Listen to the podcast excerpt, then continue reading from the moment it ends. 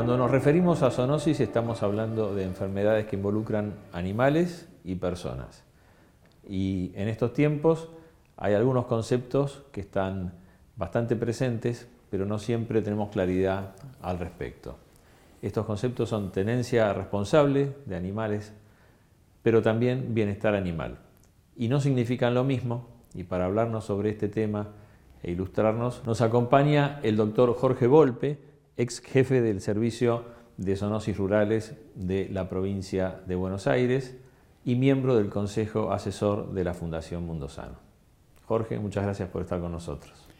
buenos días, muchas gracias por la invitación. Es un placer estar con ustedes y poder tocar algunos de estos temas que considero que son muy importantes en un país como nuestro. Contanos un poquito la diferencia entonces entre estos conceptos. Bienestar animal por un lado y tenencia responsable por el otro. Sí, en general el término tenencia responsable se usa para lo que es la tenencia de animales domésticos de compañía. Implica, por supuesto, bienestar animal. Y el término bienestar animal lo asociamos más a aquellas especies de animales domésticas que las criamos con fines de producción, producción bovina, equinos, eh, cerdos, lanares. Entonces son, en realidad son términos que podrían ser bastante sinónimos, porque también el bienestar animal implica una tenencia responsable. Pero el término tenencia se utiliza más eh, con el fin de expresar las obligaciones que tenemos los seres humanos para respetar aquellos animales que decidimos adoptar de por vida para nuestra compañía. Y según entiendo, estas responsabilidades que tenemos son para beneficio de los animales, pero también de nuestro propio beneficio en términos de salud, ¿verdad?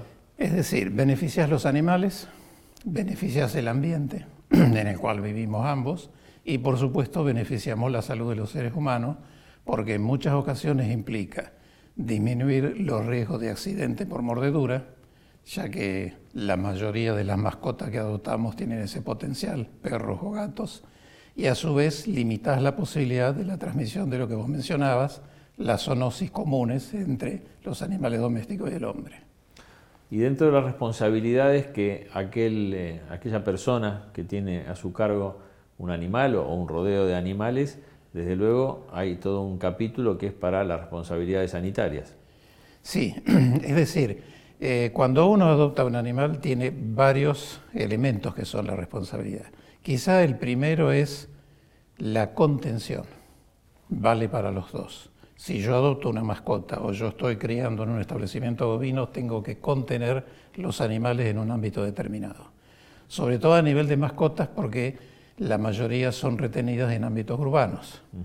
Entonces hay que adaptar la mascota que se adopta a la posibilidad de contención. Ejemplo, en un monoambiente yo no podría adoptar un gran danés, porque sería imposible convivir con él.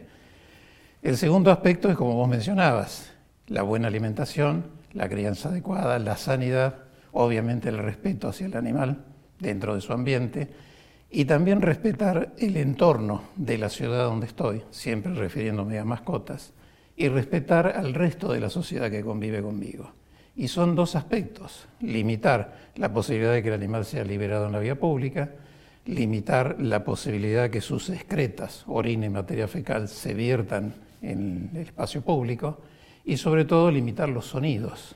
Es decir, es muy difícil convivir en un edificio de propiedad horizontal con perros, por ejemplo, que estén ladrando continuamente. Es decir, todos esos aspectos hacen a una tenencia responsable de una mascota. Eh, por supuesto, la sanidad involucra toda la responsabilidad desde el momento de la vida, porque hay que pensar en un hecho sustancial. Cuando uno adopta, adopta de por vida, o del adoptado o del adoptante. Y otro factor que hay que recalcar es que esa adopción tendría que quedar plasmada en un registro del animal con su propiedad, porque también esto en ámbito urbano tiene implicancias legales. El responsable de los actos que produzca el animal es el dueño, y la única forma de identificarlo es con un correcto sistema de identificación. Y la sanidad debe ser cubierta desde el momento de nacimiento hasta la muerte del animal en sus distintas etapas. Esto incluye distintas inmunizaciones, tratamiento, asistencia veterinaria. Por supuesto, involucra a todas las especies. Y es fundamental sobre todo por esas zoonosis que tienen un gran peso en la salud pública en ámbitos urbanos, que son tremendas, para mencionar, por ejemplo, la posibilidad de rabia o mencionar leptospirosis, que son dos ejemplos de zoonosis que podrían afectarnos por un mal manejo de las mascotas. Sí, eso entre otros, porque después también está la toxoplasmosis, eh, con el mascotismo, eh, con especies no, tan tradicionales, psicosis, en fin, hay un abanico muy amplio. Hay un abanico muy amplio. Yo te mencioné dos como para enfatizar eh, muy de nombrada, pero bien mencionadas la citacosis o clamidiasis, para usar el término más correcto, que eso depende de las aves que adoptes y las condiciones de vida que le impongas, porque no es solamente el acto de la adopción es decir, si uno compra un ave, no interesa que sea citáceo, que son los loros, cotorres de más u otro, palomas, por ejemplo, pueden no tener citacosis, pero la pueden adquirir en su vida porque están en un ambiente en que hay otras aves. Entonces las condiciones de higiene con que vos mantengas limpieza de jaula, alimentación, tratamientos preventivos con ese fin, va a limitar la posibilidad de una severa enfermedad pulmonar que puede hasta causar la muerte de una persona. Claro. Así que este concepto de tenencia responsable hasta lo enmarcaste en la necesidad tal vez de, un, cuerpo normativo que regule la tenencia de animales, particularmente en ámbitos urbanos, ¿verdad? En realidad existen. Eh, el problema que tenemos en Argentina es que nuestra división política es municipios. Para dar un ejemplo, nuestra provincia tiene 135 municipios. Si vos vas a la ley orgánica de los municipios, determina que la responsabilidad del control de poblaciones animales le corresponde al municipio. Entonces, la mayoría de los municipios tienen legislación orientada a esto. Lo que pasa es que muchas veces esa legislación se orienta al animal y no a la persona. Por ejemplo, vos podés encontrar infinidad de legislaciones referidas a perros que hablen de que lo importante es el control de la reproducción, que de por sí es uno de los puntos de extrema importancia para limitar la sobrepoblación y el abandono. ¿eh? Pero vos tenés que enfocar el problema desde el ser humano. Y quizá el rol más importante de cualquier legislación es el cambio que puede provocar la educación para la salud. Y hay un hecho que te lo demuestra. ¿Cuáles son los países que tienen menor cantidad de problemas referidos a animales como perros o gatos en situación de abandonos? Aquellos que tienen mejores pautas de educación respecto a la tenancia. Te puedo mencionar Finlandia, Suecia, Japón, Alemania, en el cual prácticamente no encontrás animales en abandono de la vía pública, porque la población cambió sus pautas culturales, adoptando de manera que la mascota es un miembro más de la familia. No significa que lo humanicen, ¿eh? pero sí que respeten estas normas de lo que es la tenencia responsable. Este término que utilizaste, la humanización de los animales, es como una eh, mal interpretación de lo que son los derechos de los animales. Claro, los derechos de los animales en realidad vienen a ser nuestras obligaciones, porque un animal no puede expresar los derechos, no puede ir a un abogado o un fiscal si lo alimentan mal, ¿me entendés? Entonces, todo lo que mencionan como derecho animal son nuestras obligaciones, alimentación, sanidad, retención, cuidados, buena vida durante toda la vida, no abandono, que eso inclusive está penado por una vieja ley que es la ley de protección animal. Y de esa manera se protege el ser humano, el animal y el ambiente. Porque cuando vos tenés animales en situación de abandono en la vía pública, vas a tener animales sin sanidad, alimentándose preferentemente de los restos la basura, defecando y orinando en espacios públicos, contaminando, como está demostrado, con parásitos que se pueden transmitir sobre todo a los niños al contaminar el ambiente a través de la materia fecal. Es decir, todo lo que hagamos que no respete esas normas termina perjudicándonos tanto a nosotros como a la mascota. Y a la mascota lo peor es el abandono. Y sobre todo aquí hay un aspecto puntual que es limitar la reproducción, pero dentro de estas normas de tenencia. ¿eh? De manera tal que la reproducción dentro de un domicilio no se termine después abandonando 10, 15 animales a la vía pública ¿Qué es lo que sucede normalmente? Y por eso tenemos en ocasiones eh, lugares con abundancia de animales en libertad absoluta. Sí, de hecho hay muchos municipios o áreas dentro de municipios en nuestro país donde hay más eh, canes que humanos. Sí, la, la relación de canes humanos es mayor a uno. Mira, hay una situación que nosotros tenemos estudiada. En el ámbito rural, sobre todo el perro, es un animal de trabajo. Y cuando vos haces cualquier encuesta vas a encontrar que el número de humanos viviendo en la zona rural es lo mismo que el número de perros. La relación es uno a uno. En zonas urbanas densamente pobladas, eso va a depender de la oferta de alimento que tengan en la basura. Lugares con mayor desorden, con mayor posibilidad de alimento, mayor número de perros. Y ahí la relación puede aumentar o lugares donde está restringida la alimentación disminuye, porque es eso lo que le permite al animal libre sobrevivir. Y hay un hecho que no nos tenemos que olvidar, la contención adquiere particular importancia cuando el animal que se adopta tiene un potencial de agresión muy elevado. Yo no digo raza peligrosa como se ha catalogado y como se han hecho legislaciones, sino animales de más de 20 kilos de peso, con gran musculatura, mandíbulas grandes, porque esos animales liberados en la vía pública sin control, con alguna agresividad, terminan, como lo reflejan muchas veces las noticias, con la muerte de personas inocentes. Y ni contar lo que frecuentemente tenemos, que son las agresiones por mordedura. ¿eh? Todos estos animales que están en libertad delimitan, marcan territorios, y cuando algún ciclista, un peatón que está usando su derecho de circular libremente, es agredido y mordido, te genera dos problemas serios. La mordedura en sí y la posibilidad de que ese animal mordedor esté padeciendo una inoculación de rabia, que a veces no se puede hacer su seguimiento, hay que hacer tratamientos prolongados con vacuna. Es decir, todo esto está empalmado en esta circunstancia que comentamos. por eso muy, muy interesante lo que señalaste de la otra cara de la moneda cuando se habla de los derechos de los animales, hablar de las obligaciones de las personas. Y son obligaciones hacia los propios animales y hacia los otros conciudadanos con los que se comparte un ambiente común. Sí, sí, porque después tenés problemas entre ciudadanos por la agresión, por el sonido. ¿eh? El retener cada día el ser humano por ahí se aísla de seres humanos y adopta más mascotas. Esto pasa en las grandes ciudades. Y, por ejemplo, en un ambiente tienen un perro y se van a su trabajo y el perro queda ladrando todo el día. los pobres vecinos tienen que estar con una contaminación sonora que a veces es insoportable. Y eso lleva a conflicto entre seres humanos. ¿no? Mencionaste en más de una oportunidad ya, y porque tiene una importancia tan, tan grande, la rabia como una de las enfermedades vinculadas a, animales. Eh, porque afecta eh, el virus de la rabia a todos los mamíferos, es decir, que tanto animales que acompañan al hombre como los silvestres, no cabe la posibilidad, por lo tanto, de la erradicación, pero sí de un manejo adecuado mediante la vacunación. Es increíble, pero anualmente aproximadamente 60.000 personas mueren por rabia humana, en el mundo, por casos de rabia humana en el mundo. En el mundo. ¿Cómo está eh, la cobertura de vacunas? ¿Cuál es la actitud de la gente en ese sentido en nuestro país? Yo creo que en general la cobertura global no es buena. Eh, en algún momento la rabia fue un tremendo problema por el genotipo 1 del virus rábico en los grandes centros urbanos. La ciudad de Buenos Aires, todo lo que es el conurbano, las grandes ciudades, La Plata, en fin, otras del país yendo hacia el norte, quizá aún peor la situación.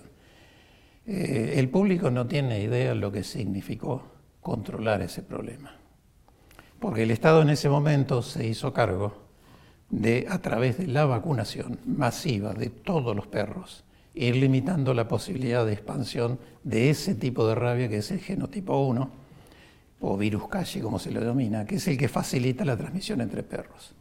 En la provincia de Buenos Aires, que es la más poblada del país y en Capital Federal, se logra, sobre todo en provincia, en el año 1984 el control, que significó que ese tipo de virus no circulaba ya más entre perros ese es el riesgo de transmisión al humano. Pero eso no significó que se terminó la rabia. Y ahí el Estado dijo, bueno, yo ya no tengo el rol de vacunador exclusivo, sino que todo eh, tenedor responsable, una vez al año, tiene que ir a su veterinario o a un servicio público, porque hay oficiales gratuitos, y proceder a la vacunación. Es decir, el Estado le transfiere al tenedor mantener esa protección. Y uno dice, bueno, si se terminó la rabia, ¿por qué parar con la protección? Hay otras virus rábicos que están arriba, pendiendo en el cuerpo de los murciélagos, que esto está demostrado en la capital federal y en la mayoría de los distritos del país. Y ese tipo de rabia es incontrolable, en el sentido de que en esa especie silvestre no la vamos a poder controlar. Entonces esto obliga a mantener la pauta de vacunación por el accidente que pudiera haber por contacto, por mordedura con esta especie silvestre.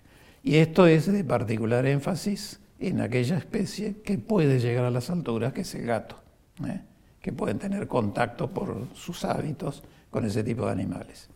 De hecho, fíjate que en el año 2020, y esta fue una pésima noticia en la provincia de Buenos Aires, tuvimos un ser humano muerto por rabia en el municipio de Coronel Suárez, a raíz de una mordedura por un gato afectado de rabia proveniente de contacto posiblemente con murciélago.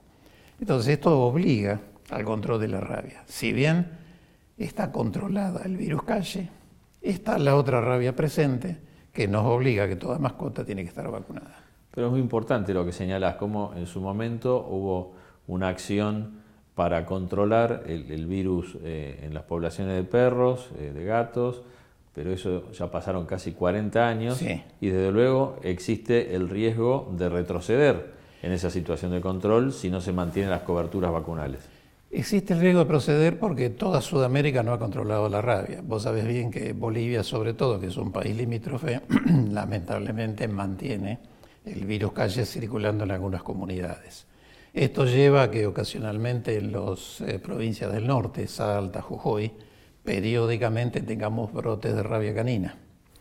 Pero hoy en día, con los medios de transporte que tenemos, prácticamente no hay fronteras. Es decir, la posibilidad de que un animal incubando rabia desde Bolivia o desde una zona donde se produjo un brote ingrese a nuestro destino son por ahí 24 horas. Y hay transporte continuo y muy difícil de controlar.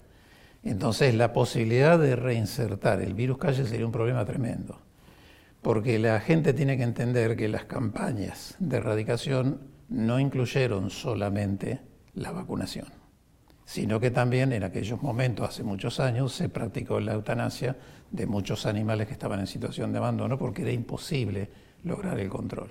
Entonces, para no tener que acceder a ese tipo de prácticas y no volver a pasar por lo mismo, lo importante es la maniobra de vacunación.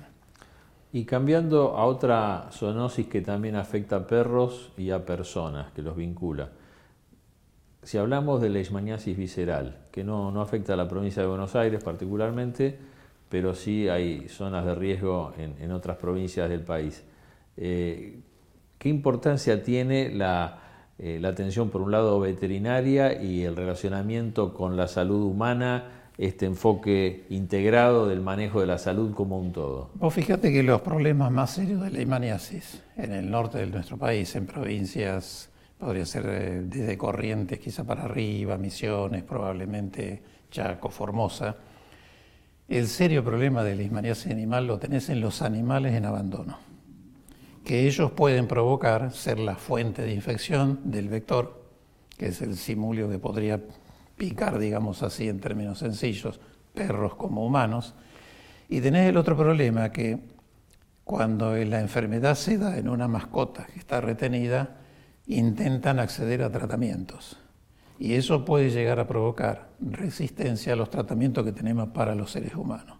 De ahí fíjate el énfasis que tiene limitar la población de animales sin control de manera tal de que no haya núcleos de animales continuamente lesionados que estén abateciendo de leishmania a los vectores.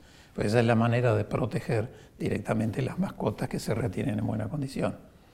Sí, también eh, en las provincias del norte hay mucho tránsito de personas, pero también de animales, sí, eh, sí. con países limítrofes donde tal vez este, hay situaciones un poquito más complejas hoy por hoy pero el riesgo es compartido. Es compartido y la frontera para los animales no existe. Ya de hecho nuestras fronteras, tanto con Paraguay como con Bolivia, eh, son muy permeables, digámoslo así.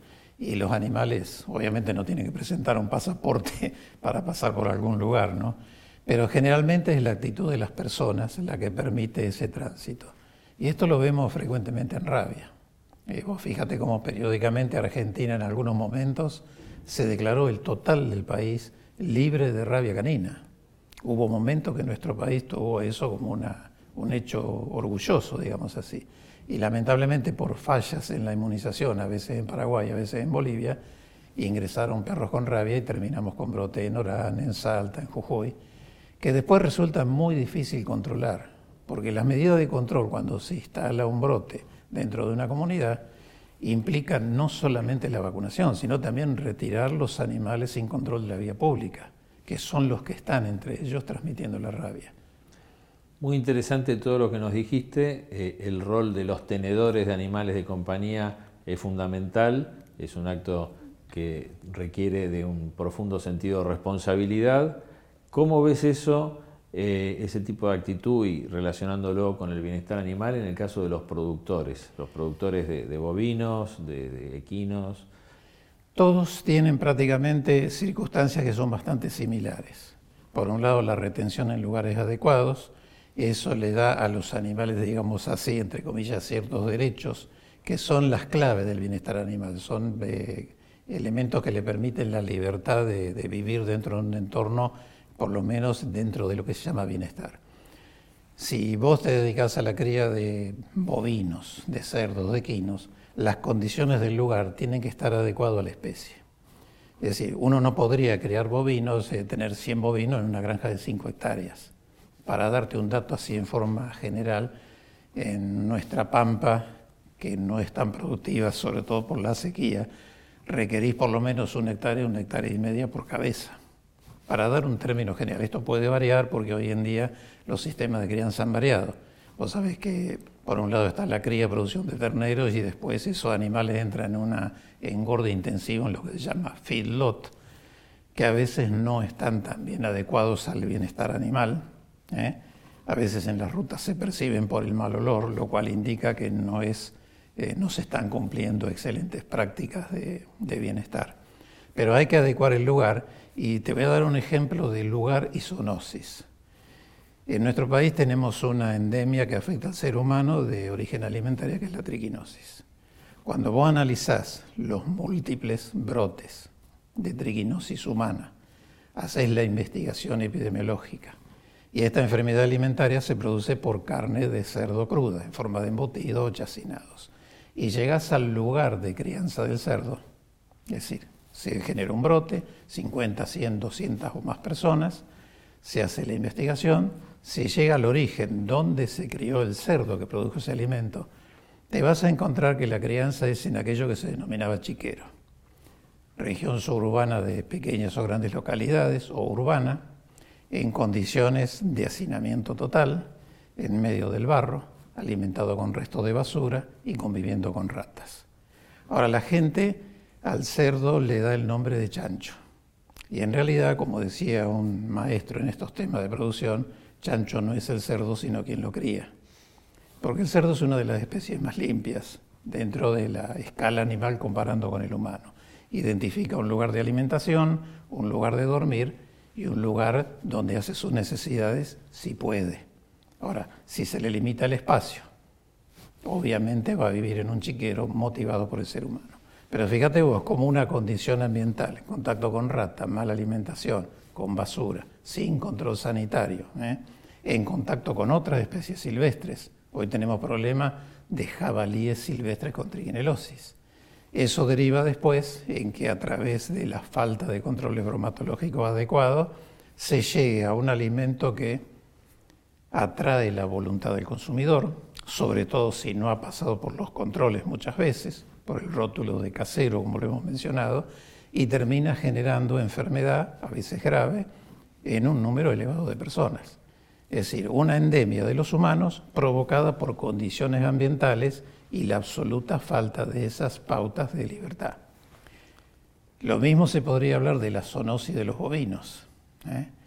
Eh, por ejemplo, gracias a Dios en Argentina hay un sistema sanitario animal que por lo menos dos zoonosis de gran peso va exigiendo cada vez más su control, que es el carbunclo bacteriano y la brucelosis, sobre todo en bovinos.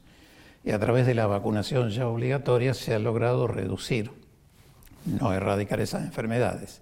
Y el ser humano va a enfermar si existe enfermedad animal en ocasiones a nivel rural, en el caso del carbunclo, cuando muere un animal con carbunclo por alguna actividad de contacto, por cuereo con sangre, termina el ser humano con una enfermedad muy grave.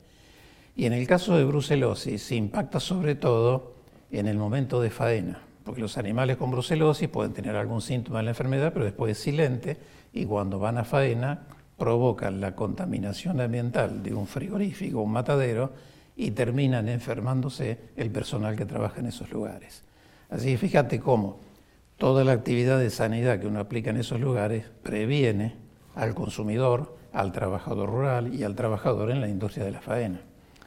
Y acá hay todo un espacio para comunicar a la gente de estos riesgos, ¿no? También como para motivarlos a que tengan conductas responsables los productores, los tenedores de mascotas, pero también los consumidores eventuales de chacinados que no tienen una trazabilidad que garantice las adecuadas prácticas de producción. Sí, porque todo eso involucra no solamente el problema de triquinelosis, generalmente lo llamativo es esa parasitosis, pero vos pensás que si no hay adecuados controles en ese tipo de elaboración, vos podés incorporar una carga bacteriana, por ejemplo, por mal manejo de manipulación. Y luego lo que te da garantía de ese tipo de alimentación son los rotulados. ¿eh?